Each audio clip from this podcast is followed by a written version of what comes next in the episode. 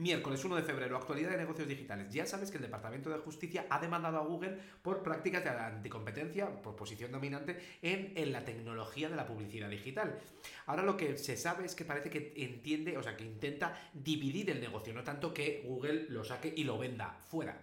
El rumor de Apple me parece que está lanzando para, bueno, está trabajando en lanzar en el 2024 un iPad que sea doblable. Me encanta lo de doblable, la palabra. El resto de unicornios que tenemos que Twitter ha, ha pedido la capacidad de poder hacer pagos entre usuarios. Y esto no, no solo con dólares, sino también con cripto. Con lo cual es el, los primeros pasos en el camino de la visión de esta de la super app como WeChat en, en China. El CEO de TikTok ha aceptado y va a estar delante del Congreso del Comercio, va, va a responder a las preguntas de la Cámara de Representantes. Eh, y lo va a hacer solo, y esto lo va a hacer el 23 de marzo. Luego, por cierto, el E3, que es una conferencia de videojuegos, va a estar va a ser súper insulsa este año porque no está ni Sony, PlayStation, Microsoft, Xbox y tampoco Nintendo, con lo cual o lo hacen en plan indie o ya veremos qué titulares sacan. Samsung, resultados trimestrales se han dado un buen batacazo porque el beneficio se ha caído un 68%. El ingreso solo ha caído un 8%, pero digamos que este trimestre ha sido muy poco rentable, desde 2014 que no tenía estos resultados. Y luego, Mercedes es el primer fabricante que llega al nivel 3 de conducción autónoma en Estados Unidos.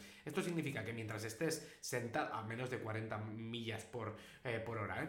esto significa que cuando estés sentado en el asiento del, del, conductor puedes mirar una peli o jugar al Tetris. Este es el nivel 3.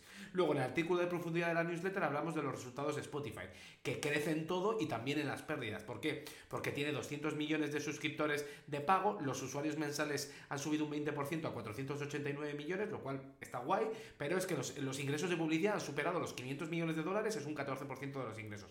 Pero la rentabilidad no, no, está y ni se la espera, porque las pérdidas eh, siguen aumentando. Nos vemos mañana.